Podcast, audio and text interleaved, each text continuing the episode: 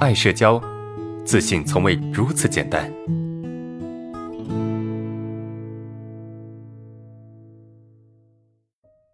第一个问题，老师有时候很想表达一件事情的时候，特别容易遭受到周遭人和氛围的影响，而不知道当下内心最真切的感受是什么。可能我只是想着今天必须提到问题，呃，也不严重，但是就是因为我的这种方式刷屏，老师说我比较着急，呃，我不自觉的给自己贴了个着急严重的标签。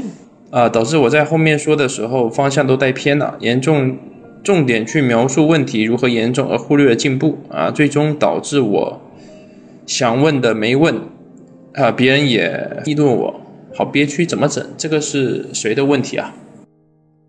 这个问题是什么意思呢？就是可能环境会给你一些压力，对吧？环境会给你一些压力或者是一些一些影响，然后这些这些所谓的压力和影响会让你的。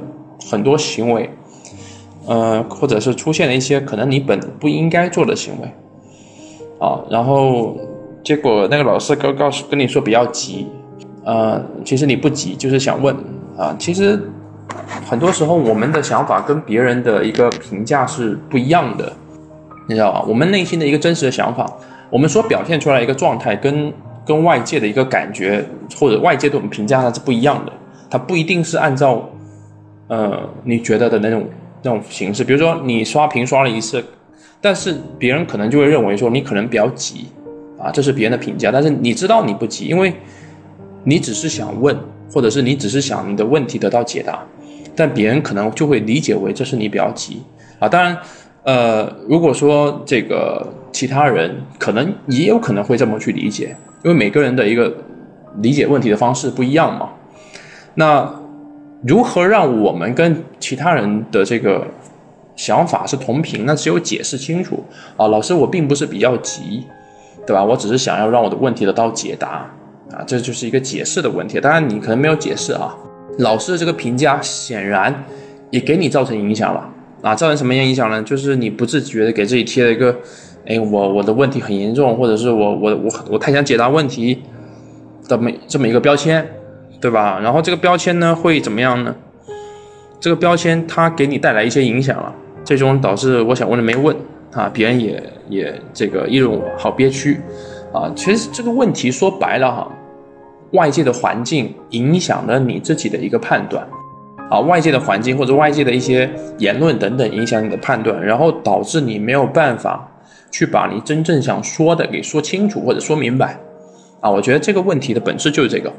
其实这种情况太常见了，太常见了，因为并不是我们每个人或者是每个时候都能够非常清晰且具体的把我们想表达的完全的阐述出来啊。当然，咱们说完全可能有过了，哪怕是部分阐述出来，有时候我们也不一定做得到，是吧？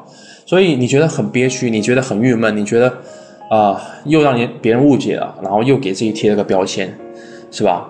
而这一切的背后是什么？是因为我们很在意别人的评价和看法，这个其实才是根本的。那你怎么调整呢？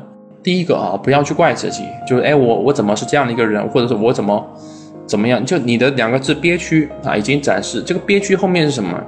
第一个自责，第二个又又觉得有很多东西没有办法去展现出来，对吧？会造成一定程度的一个自我否定。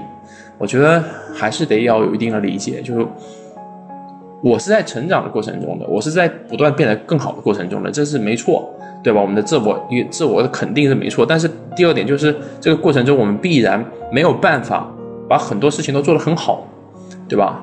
但我们有一个自我反省机制，就我可以去问自己，说我到底怎么了，对吧？你通过一个自我了解或者自我询问，去了解到，哦，我因为可能刷屏的这个行为让别人误解了，让别人误会了，啊，别人误会之后呢？给我贴了个标签，又由于我内心是比较在意外界的一个评价看法的，所以呢，我的行为出现了一些偏颇，是吧？呃，最终导致的出现这样的一个行为，就是这就是一个自我理解。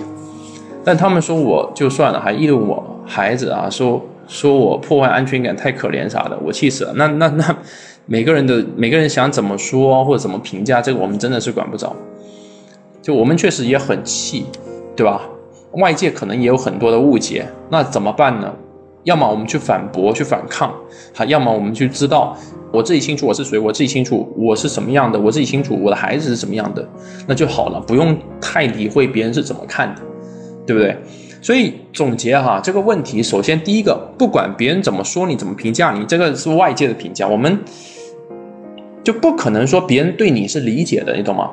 不可能对别人对你是完全透彻的一个一个状态的，所以肯定会出现误解。第一个误解就是老师，第二个就是你可能因为外界的影响，导致你的行为出现了变化，然后当你的行为出现变化之后，比外界又因为你的部分的一些行为给你出现了一个判断，然后这个判断又让你很不舒服。那整整个过程其实就是这样子的。